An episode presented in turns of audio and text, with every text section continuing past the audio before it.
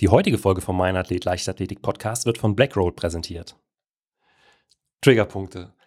Ich glaube, jeder, der schon einmal beim Physio war und einen Triggerpunkt behandelt bekommen hat, fängt erstmal unweigerlich zu schwitzen an. Aber ich glaube, jeder kann bestätigen, dass so eine Behandlung unmittelbar verkrampfte oder feste Muskulatur auflockert und auch von akuten Schmerzen befreit. Aber nicht jeder hat immer und überall die Möglichkeit, zu einem Physio zu gehen. Und deshalb hat Blackroll die TMX-Trigger zur Eigenbehandlung im Angebot.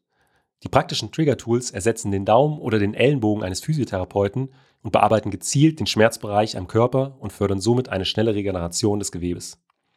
Und die Blackroll TMX gibt es in zwei praktischen Größen.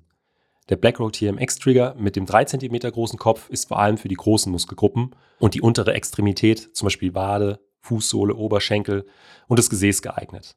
Der Blackroll TMX Trigger Plus mit dem 2 cm großen Kopf hat eine intensivere Wirkung und ist vor allem für schmale Muskelgruppen und die obere Extremität, wie zum Beispiel die Schulter, Nackenbereich, die Lendenwirbelsäule, den Ellenbogen oder die Unter- und Oberarme geeignet. Wenn du das Blackroll TMX Mixed Set bestellen möchtest, erhältst du als Meinathlet-Hörerinnen und Hörer mit dem Code Meinathlet15 15% Rabatt auf deine Bestellung. Den Link dazu findest du natürlich in den Show Notes. Mein Name ist Benjamin Brömme und herzlich willkommen zum Mein Athlet Leichtathletik Podcast. Mein heutiger Gast ist die 400 Meter Hürdensprinterin Carolina Kraftschick mit drei Titeln bei den deutschen Meisterschaften und einer Bestzeit von 54,89 Sekunden.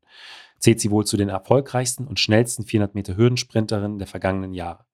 Carolina war dabei zunächst über kürzere Strecken am Start und ich habe sie deshalb gefragt, was sie dazu bewogen hat, auf die Viertelmeile zu wechseln. Außerdem sprechen wir natürlich über harte Tempoläufe im Winter und über das Rennen, was ihre komplette Karriere veränderte.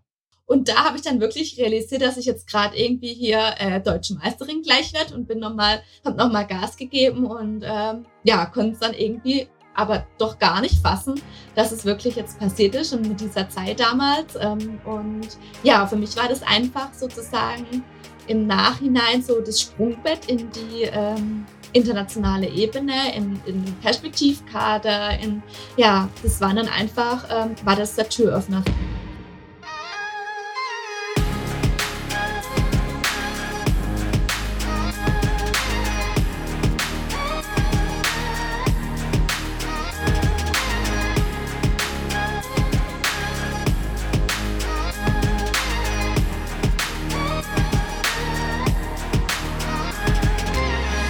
Athlet, der Leichtathletik-Podcast aus Frankfurt am Main.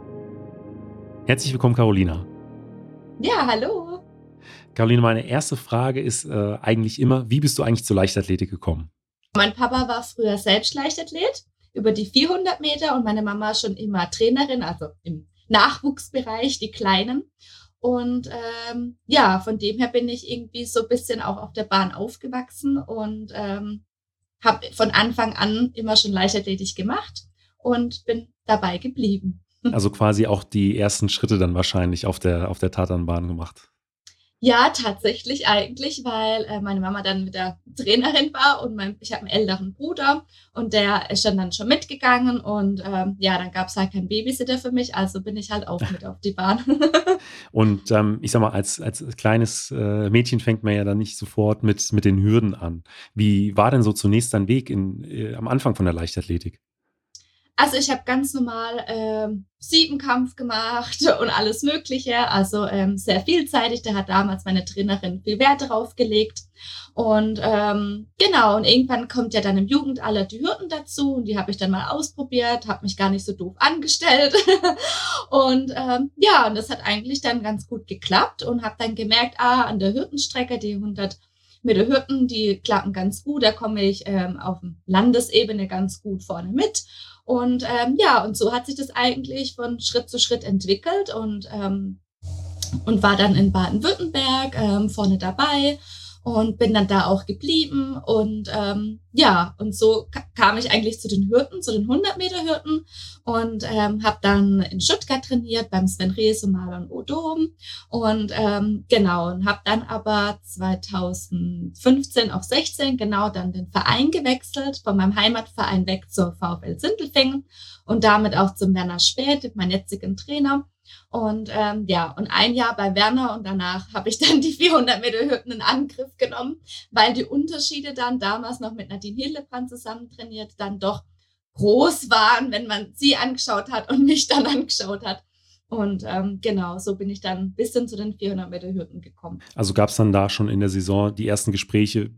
Hast du nicht vielleicht mal Interesse auch an der, an der Langhürde? Ja, die gab es tatsächlich auch schon mit Marlon, also schon vorher. Er hat schon gemeint, ha, Kauch mit dem langen Schritt und so. Aber da wollte ich noch gar nichts davon hören und habe gesagt, nee, nee, nee, das kommt mir nicht in der Tüte, da eine ganze Runde zu laufen. Und ähm, ja, und der Werner hat es dann nochmal erwähnt und ähm, genau, und dann haben wir es mal probiert. Ich bin in Blitzhausen, das ist ja immer die krumme Strecke, mal die 300 Meter Hürden gelaufen. Ähm, ja, die waren in Ordnung. Dann hatte ich leider 2017 einen Bänderriss und ähm, konnte da nichts mehr weitermachen. Und dann haben wir gesagt, also ähm, auf die Saison 2018 stelle ich es jetzt um. Ich probiere es jetzt einfach mal, wenn nicht jetzt, dann nie so auf die Art. Und ähm, ja, und dann hat es ganz gut geklappt und seitdem bin ich bei 400 Meter Hürden.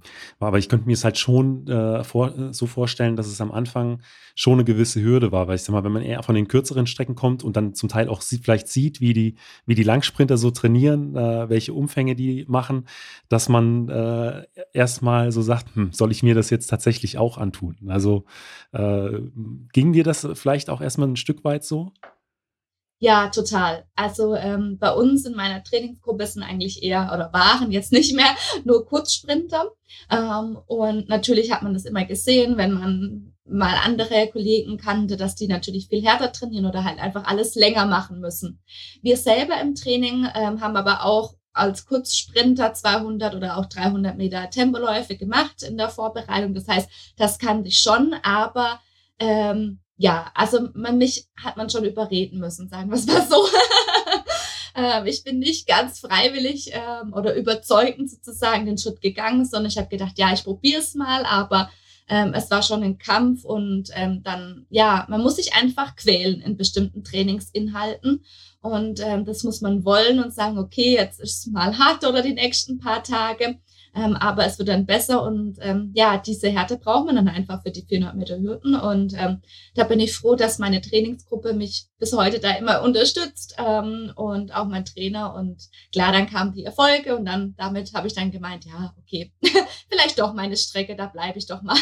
dann fällt es, glaube ich, im Winter auch nicht mehr ganz so schwer, wenn die äh, Tempoläufe ein bisschen länger sind. Ah, es fällt trotzdem immer noch ja? schwer. ja. Die 500er, das ist nicht so mein Lieblingsliste, ja, nicht Lieblings-Trainingsinhalt ähm, sozusagen, aber ähm, ja, man weiß ja, wofür man es dann macht. aber was würdest du denn insgesamt sagen, ich sag mal, nach den äh, vielen Jahren, die du jetzt ja schon die, die Viertelmeile über die Hürde läufst, was machen denn die 400 Meter Hürden für dich zu was Besonderem? Ah, die 400 Hürden sind einfach immer spannend. Also man hat zehn Hürden, klar, bei den Kurzhürden auch, aber ähm, da kann gefühlt immer alles passieren. Ähm, wie sind die Bedingungen vor Ort? Wie bin ich drauf? Komme ich an die Hürde ran? Muss ich ähm, zur nächsten Hürde einen langen Schritt machen oder doch einen kurzen Schritt machen?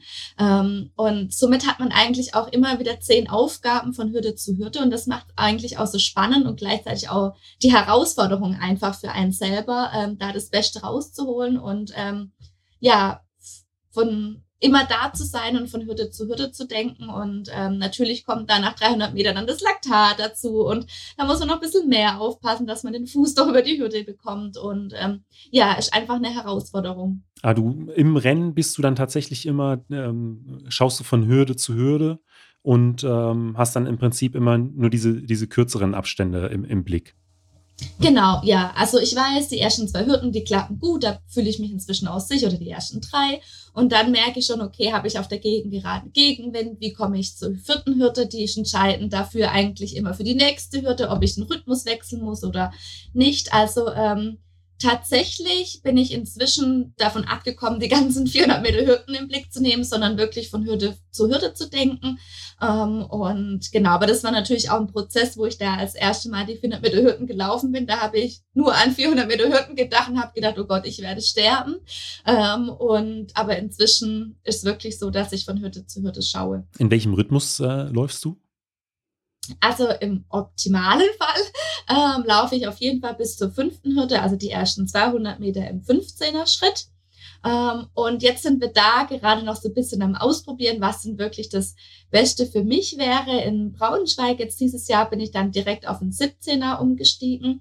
dass ich mein richtiges, also richtige Seite oder die bessere Seite von mir äh, behalte, so dass ich nicht ähm, das Bein umstellen muss. Und jetzt ist da gerade die Frage, ob man bis zur sechsten Hütte auch nochmal einen 15er zieht, ob ich das schaffe und dann erst einen 17er zu gehen. Wir vermeiden in 16er, weil damit müsste ich den das Beinwechsel machen. Ja. Und von den Kurzhütten habe ich einfach eine gute Seite, weil beim Kurzhütten geht man immer mit der gleichen Seite drüber und die ist einfach ja automatisiert. Und ich musste jetzt auch die ersten letzten Jahre wieder die andere Seite lernen. Und da sieht man halt klar deutliche Unterschiede und ich fühle mich mit der besseren Seite einfach auch sicherer an der Hütte. Ich komme besser in die Hütte und auch nach der Hütte weg. Deswegen äh, versuchen wir die ein bisschen auszublenden, aber ja, manchmal muss halt sie auch dran glauben, dann ist halt die Hürdenüberquerung auf der Seite nicht so schön. Was würdest du sagen, ist so eine typische Renntaktik von dir? Ich habe jetzt so die letzten Rennen äh, in dieser Saison gesehen. Also du gehst schon immer ähm, ordentlich äh, ins Rennen. Also du gibst, hast sehr, sehr schnelle erste 200 Meter. Ähm, ist es eine richtige Einschätzung? Ja, total. Also ähm, wir haben verschiedene Sachen, Szenario ausprobiert, äh, vorne schnell, langsam, je nachdem. Ähm, und wir sind zu dem Entschluss gekommen, ich muss vorne schnell angehen. Das ist meine Stärke, die muss ich ausspielen, dass ich da mit Schwung äh, in die zweite Kurve rein kann und da einfach aktiv zu bleiben. Und ähm, schlussendlich komme ich einfach vom, vom Sprint und habe diesen kurzen Schritt einfach auch noch drin und der liegt mir einfach besser. Und den kann ich dann ausnutzen in der Kurve und hinten, ja, hinten ist immer hinten. Ja. Passiert alles, kann alles passieren. Da muss man einfach auf die Zähne beißen. Aber ja, äh, vorne gehe ich schon schnell an ähm, und muss das sozusagen meine Stärke da auch ausspielen, ja. Was ich, was ich bei den 400 Meter Höhen auch so beeindruckend finde, ist immer, wie sehr man sich ja dann in der Saison tatsächlich noch entwickelt. Zum Beispiel, du bist jetzt in diesem Jahr mit einer ähm, 57, 69 eingestiegen. Ähm, jetzt bei den, äh, bei den Deutschen die 54, 89, äh, fast drei Sekunden, die du dich äh, in, ich glaube, fünf, äh, vier, fünf, sechs Rennen verbessert hast. Ähm, durch was entsteht das? das ist es das auch, dass man erstmal seinen Rhythmus finden muss? Ähm, äh, oder spielen dann, dann noch andere Faktoren äh, mit rein? Ja, ähm, die Sekunden, die vielen Sekunden musste ich mir auch erst dran gewöhnen, weil gerade im Kurzsprint, dann spricht man ja von Hundertstel ja, oder Zehntel ja. und jetzt die ganzen Sekunden, ja. Ähm, es ist so, zum einen bin ich keine Athletin, die direkt im ersten oder zweiten Wettkampf der Bestzeit läuft oder an die Bestzeit dran. Das weiß ich auch inzwischen. Ich brauche einfach die, ja, die, die Wettkämpfe, um meinen Rhythmus zu finden, um auch die Tempohärte gerade hinten sich zu entwickeln. Ähm, und das kommt bei mir einfach durch die Wettkämpfe. Dieses Jahr muss man dazu sagen, ich hatte Anfang des Jahres ähm, nochmal ja, eine kurze Reha-Einheit, weil ich da wieder Probleme im Fußgelenk hatte. Deswegen sind wir da aus dem Training raus, habe dann auch keine Hallensaison gemacht und wir haben da zum Beispiel ähm, ja die längere Einheiten dann weggelassen, sind direkt im, also Vorbereitung auf die Outdoor-Saison, dann gleich in, in Sprint gegangen. Das heißt, die längere Läufe, gerade was eigentlich dann für hinten wichtig ist, die haben mir so ein bisschen gefehlt. Und die Taktik war dann, dass ich die über die Rennen dann bekomme, die Tempohärte. Und ähm, deswegen war es vielleicht dann auch so extrem jetzt dieses Jahr von wirklich 57 dann auf 54 runter. Und es hat ja eigentlich auch bis Polen gedauert, bis ich da mal irgendwie in die richtige Richtung laufe. Ähm, und ja, also es waren zwei Faktoren dieses Jahr, aber generell ähm, steige ich um die 56, 57 eigentlich immer ein. Und das entwickelt sich dann einfach im Laufe der Wettkampfsaison. Also im Prinzip dann die ersten äh, zwei, drei Wettkämpfe sind, ist immer Training unter Wettkampfbedingungen. Hat das äh, mein Trainer immer genannt. Genau, ja, das ist eine gute Beschreibung. ja, genau so ist es, ja. Ähm, du hast ja am Anfang auch schon erzählt, dass ähm, de deine Familie im Prinzip äh, auch super sportlich ist. Dein Vater ist auch die 400 Meter äh, äh, gesprintet und äh, du warst schon sehr, sehr früh auf dem Sportplatz. Aber wann wurde dir denn tatsächlich bewusst, okay, ich will Leistungssportlerin werden? Ja, also das Schöne war eigentlich, dass ich jetzt nie gedrängt wurde, bin irgendwie, ähm, ja, dass ich jetzt da in den Leistungssport rein muss. Ähm, ich war früher auch nie in einem, irgendeinem Kader oder so, also kein F-Kader etc., sondern ich habe es einfach, weil es Sport gemacht, weil es mir Freude bereitet hat. Ähm, klar, ich war Kreisebene gut und so und ähm, wir hatten damals eine tolle Gruppe und Leistungssport kam dann eigentlich so, hat sich einfach so entwickelt, sage ich jetzt mal. Ähm, es wurde dann durch die 100 Meter Hürden, weil ich da ganz gut war und dann ein Stützpunkttraining konnte, Ähm, das war dann auch vielleicht nochmal ein wichtiger Schritt und bin dann mal ins Trainingslager mitgegangen und habe gemerkt, okay, ähm, das läuft ganz gut und ähm, ja, und das hat sich einfach dann so entwickelt. Ich habe nebenher aber trotzdem noch mein Abitur gemacht, dann auch mein Studium und so wirklich, sage ich mal, war dann eigentlich seit ich bei Marlon dann trainiert habe, wo ich dann gewusst habe, okay, das Training wird intensiver, man hat bestimmte Ziele, man hat eine bestimmte Zeit, die man erreichen möchte, daraufhin arbeitet man. Ähm, und ja, ich würde einfach sagen, ähm, bei mir hat sich das einfach so ergeben und ähm, ja. und würdest du auch sagen, dass diese, diese bestimmten Ziele, auf die man hinarbeitet, auch so ein Stück weit den Reiz vom Leistungssport für dich ausmachen?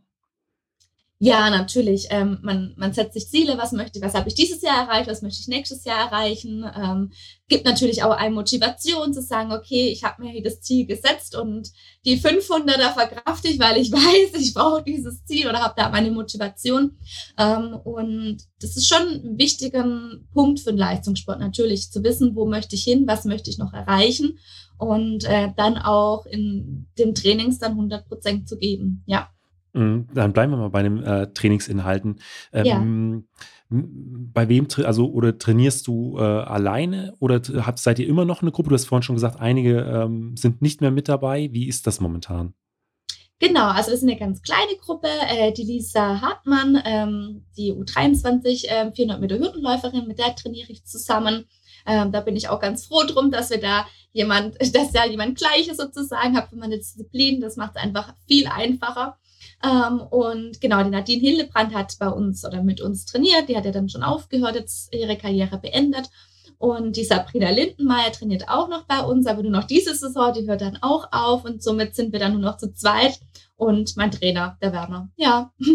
aber wie sieht so dein grundsätzlicher Trainingsalltag aus? Also wie viele Einheiten machst du so im Schnitt in der Woche?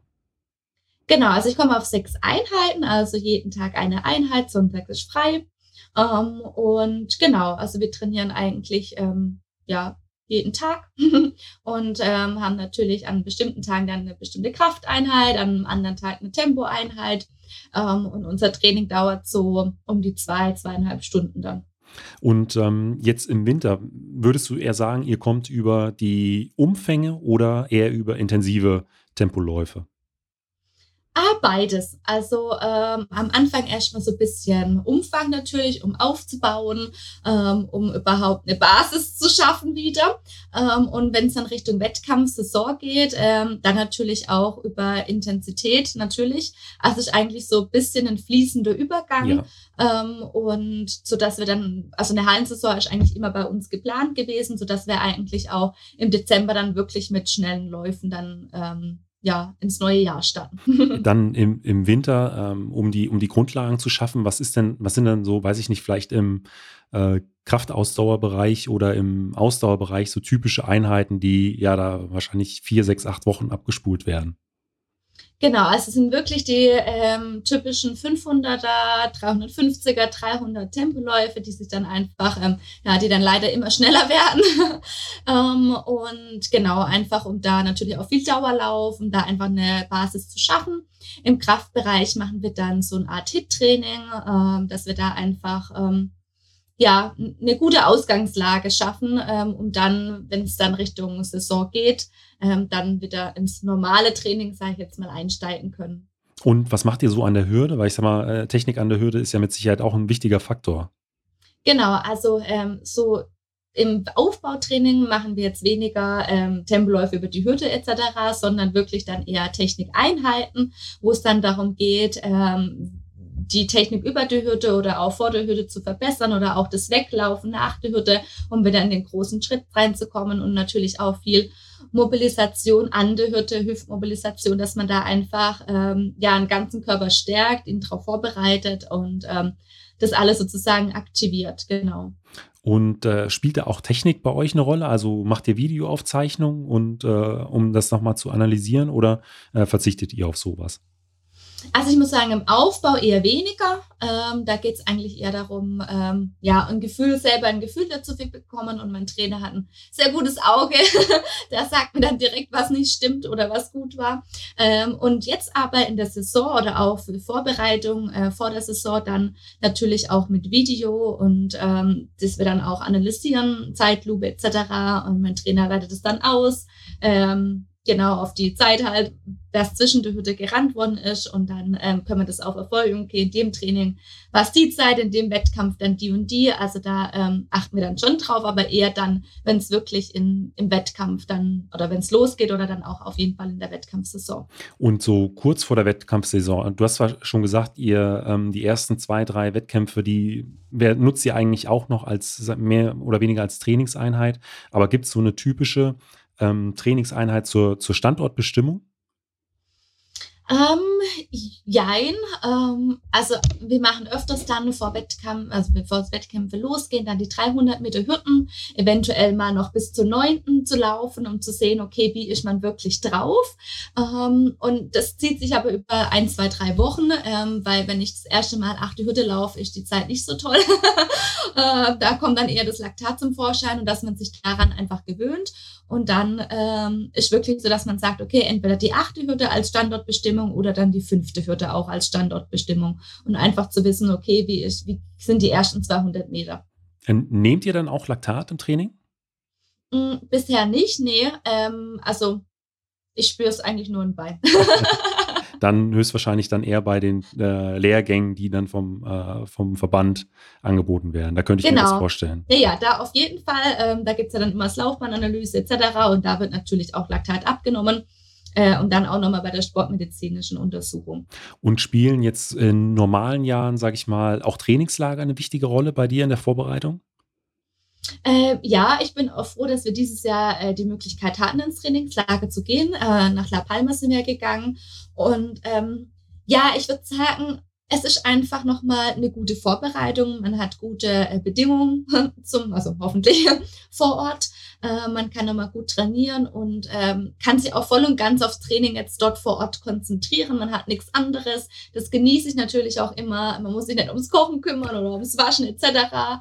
Ähm, und ist einfach dort im Training und kann ähm, ja da einfach nochmal Vollgas geben und nochmal konzentriert dran arbeiten und dann vor allem mit einem guten Gefühl dann nochmal nach Hause reisen, sagen, okay, jetzt kann es losgehen, wir haben da nochmal gut und intensiv trainieren können. Ähm, ich habe in diesem Winter gesehen, dass sehr, sehr viele Athletinnen und Athleten äh, auf La Palma waren. Ich glaube äh, auch viele das erste Mal. Wie äh, ist denn so dein Eindruck von der Insel und den, ja, vor allen Dingen den, den Bedingungen vor Ort? Also ich muss sagen, ich habe davor noch nie was von La Palma gehört. Und äh, ja, also es ist echt eine schöne Insel, ähm, sehr grün, war ich überrascht ähm, von den Kanaren so, also es war echt schön. Ähm, wir haben dann auch ein paar Ausflüge gemacht, ähm, sodass wir was sehen konnten. Ähm, und von den Bedingungen vor Ort, wir hatten gute Bedingungen, also wir hatten meistens Sonnenschein, ähm, klar, es gab auch mal einen Regentag ähm, oder mal sehr windig. Natürlich, das Stadion war ganz oben auf dem Berg, also mussten so 15 Minuten mit dem Auto hochfahren. Ähm, das heißt, da hat man den Wind schon gemerkt, aber ähm, der kam meistens immer nur von einer Seite. Das heißt, man konnte gut umstellen, zu sagen, okay, dann laufen wir jetzt auf der anderen Seite oder andersrum. Ähm, und es war gut organisiert oder Herr Beck hat es gut organisiert. Ähm, und ähm, ja, also ich würde wieder hingehen. Ähm, gibt es einen, einen Kraftraum, hatte ich gesehen, gibt es auch vor Ort? Genau, der Kraftraum, der ist direkt an der Bahn. Ähm, das fand ich eigentlich auch ganz schön, weil eigentlich der Kraftraum immer so irgendwie ein kellerartiger Form oder ähm, abseits von der Bahn und der war direkt an der Bahn. Das war eigentlich eine ganz schöne Möglichkeit zu sagen, wenn man mal eben Krafttraining ähm, hatte, das zu sagen, okay, man macht da halt Krafttraining, danach noch paar Läufe ähm, und also es war alles sehr eng und nah beieinander, so dass da ähm, ja, dass wir alle Möglichkeiten eigentlich hatten. Und ich glaube, gerade für die, die Langsprinter, langen Hürdensprinterinnen ist äh, auch das Thema Wind immer sehr, sehr wichtig. Also ich weiß, dass äh, also unsere Trainingsgruppe, die war auch mal in Chiclana in, in äh, Spanien und ähm, ich glaube, was war denn das andere? Ähm, Auf Fuerteventura gibt es, glaube ich, auch noch eine, eine Trainingsmöglichkeit. Okay. Und da war es aber wohl sehr, sehr windig, was äh, den Langsprintern und den Hürdensprintern bei uns äh, ziemlich zu schaffen gemacht hat. Also du hast gesagt, das ist da auch meistens auch äh, zu handeln. Genau, also ich sage mir immer klar, ähm, die Wetterbedingungen kann man auch im Wettkampf nicht ändern, dann muss man auch mit Gegenwind laufen können. Aber natürlich im Training ist schon schön, wenn man nicht immer nur Gegenwind hat ähm, dass man einfach auch weiß, okay, man, man hat den Schritt zur Hürde und muss nicht immer nur ziehen oder wechseln, weil es doch nicht reicht. Ähm, aber ähm, ja, also das Thema Wind ist immer so eine Sache am Anfang der Saison, sag ich mal. Inzwischen macht mir es nichts mehr aus, weil ich weiß, ich habe paar Rennen, ich fühle mich sicher, ich habe meinen Rhythmus.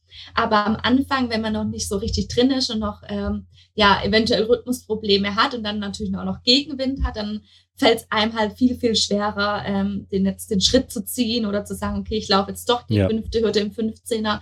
Und da fehlt einem dann auf einmal Sicherheit. Ähm, und das Gute war aber, gerade auch im Trainingslag zu sagen, okay, Herr Beck hat es dann einfach umgestellt, sodass wir mit Rückenwind laufen konnten. Und ähm, deswegen, es gibt immer eine Möglichkeit, aber ja, das ist so ein, schon immer ein Thema, dieser Gegenwind, ja. ähm, du hast auch eben schon so ein bisschen was von, äh, von den ersten Wettkämpfen dann erzählt. Wie sieht denn bei dir so eine typische äh, Wettkampfvorbereitung jetzt direkt am, am Wettkampftag aus? Also hast du da bestimmte Routine oder sowas?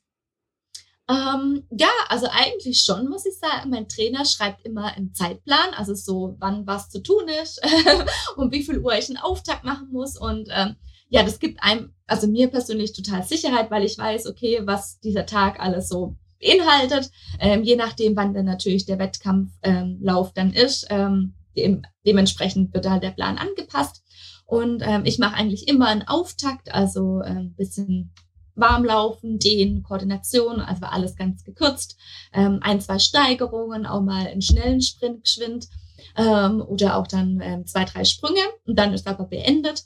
Ähm, und dass ich einfach merke, also mir tut's einfach gut, mich davor nochmal zu bewegen, zu wissen, okay, mein Körper ist fit, ich bin fit, ich fühle mich gut und mit diesem guten Gefühl gehe ich dann eigentlich in den Wettkampf.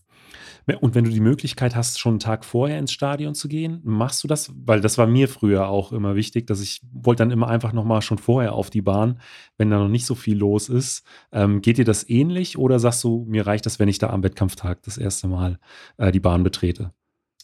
Ähm, also beides eigentlich. Ähm, zum Beispiel, wo ich jetzt in Luzern war, da habe ich es nicht gesehen, sondern an dem Wettkampftag.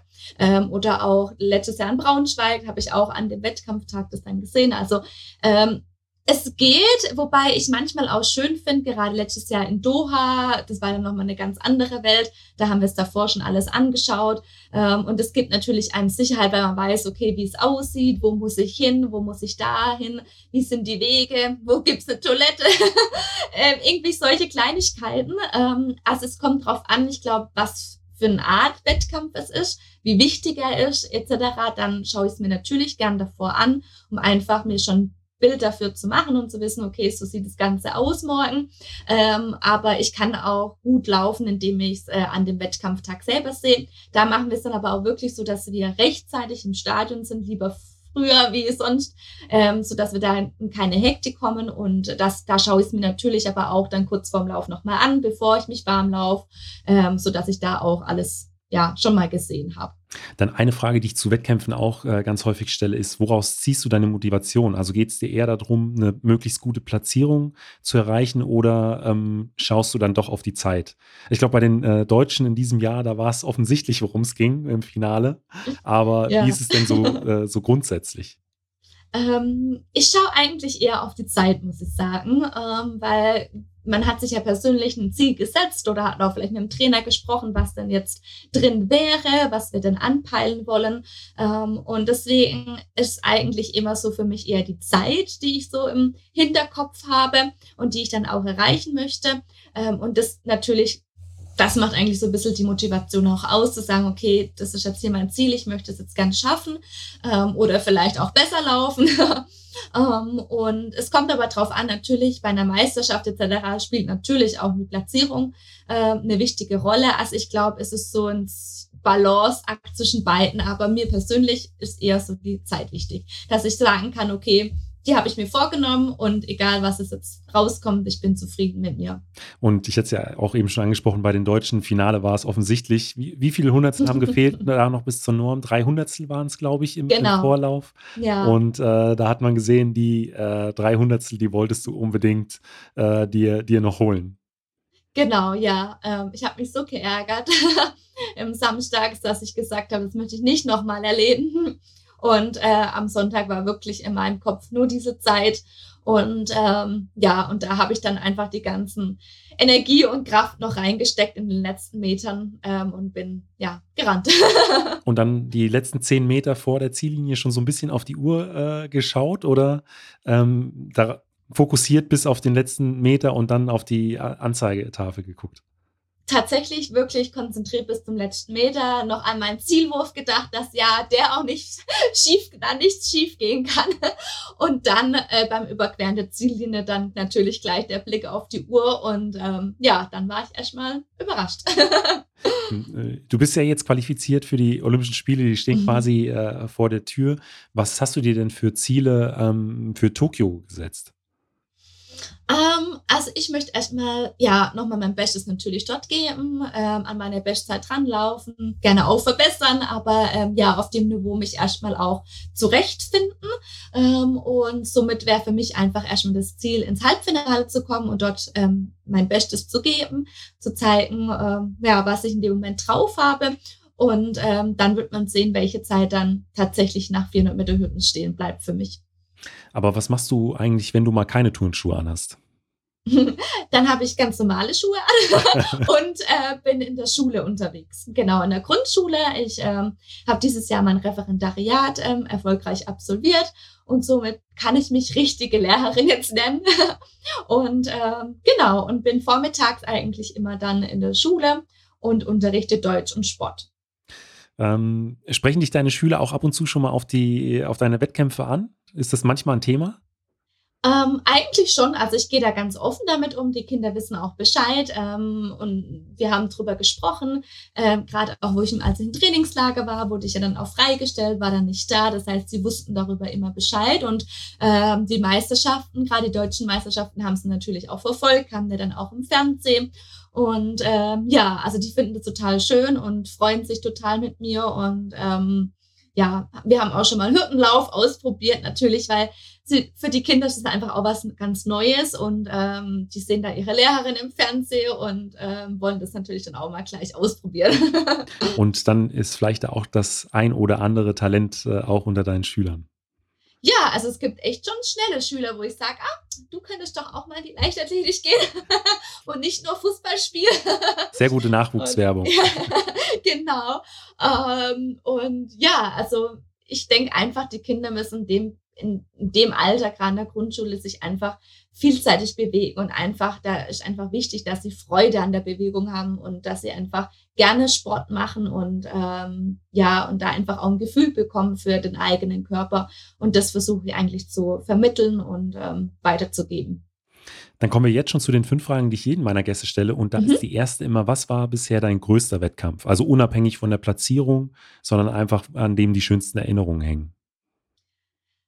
Ich muss eigentlich sagen Berlin. Also auch wenn Braunschweig jetzt dieses Jahr sehr nah rangekommen ist, äh, war es trotzdem so, oder ist es immer noch so ein bisschen Berlin 2019, die deutschen Meisterschaften, weil ich mich da einfach selber sowas von überrascht habe und ähm, für mich damals, ähm, ja, schon damals irgendwie ein kleiner Traum in Erfüllung ging, mal ja wirklich deutsche Meisterin zu sein und dann direkt nach Doha zu fliegen. Und ähm, das war einfach, ähm, war richtig schön. Das war damals ja noch mit Zuschauern ähm, und dieses Feeling und diese Emotionen, wo in dem Rennen oder auch dann im Ziel stattgefunden haben, ähm, ja, die waren einfach oder sind, glaube ich, einfach einzigartig. Und ähm, deswegen würde ich sagen, ähm, ja, wäre das für mich so das größte Rennen ähm, war dann Berlin tatsächlich. In diesem Jahr hast du ja dann im Prinzip, oder hast du ja das äh, Triple klar gemacht. Äh, mit, ja. mit was für einer äh, Zielsetzung bist du 2019 da zu den, zu den Deutschen gereist?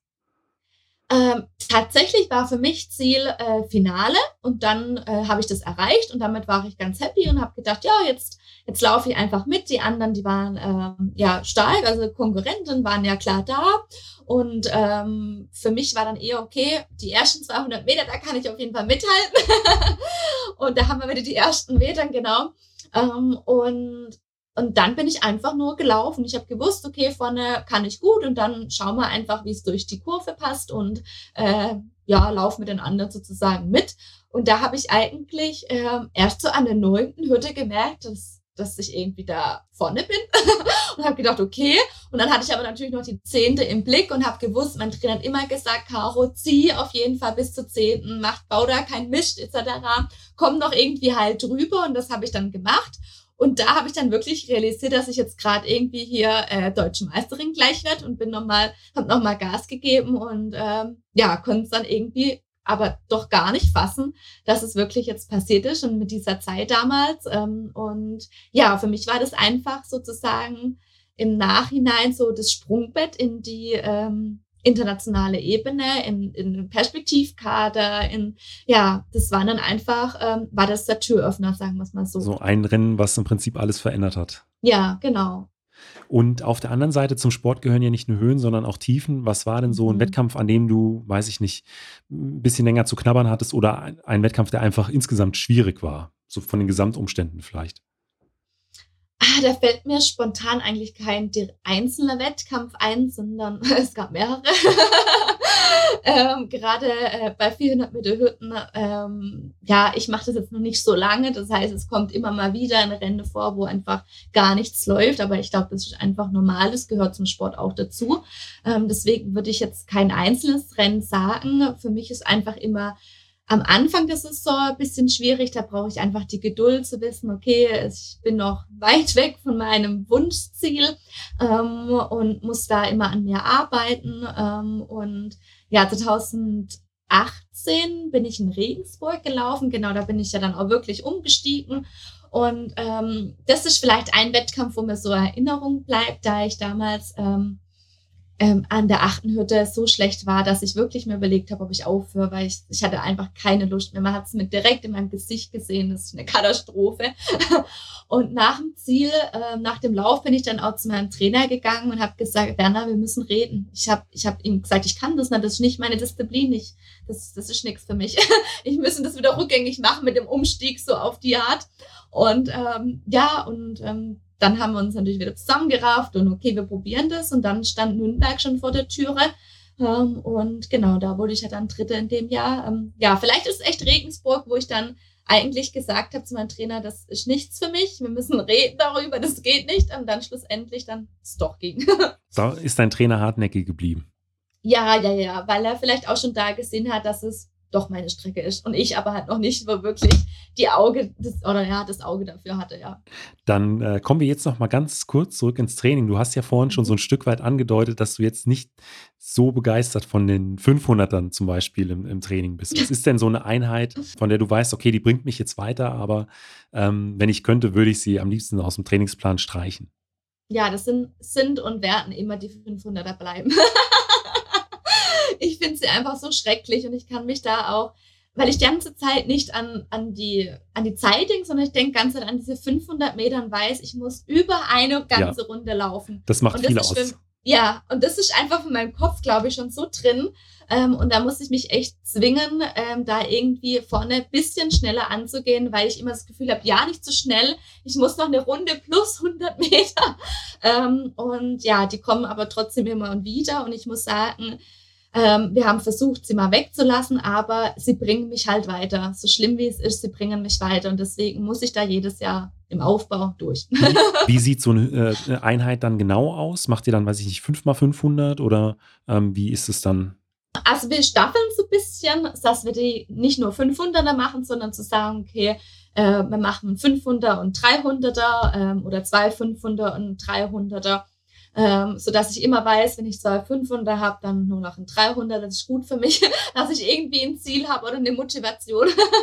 ähm, und dann aber natürlich nicht nur einmal im Aufbautraining, sondern dann auch schon äh, drei Serien oder so, je nachdem. Dann wird natürlich die Zeit etc. angepasst ähm, und genau, ja. Wie sind Sodass die, richtig schön das, die Laktat äh, in den Beinen brennt. wie lang sind die Pausen zwischen diesen, äh, zwischen den Läufen?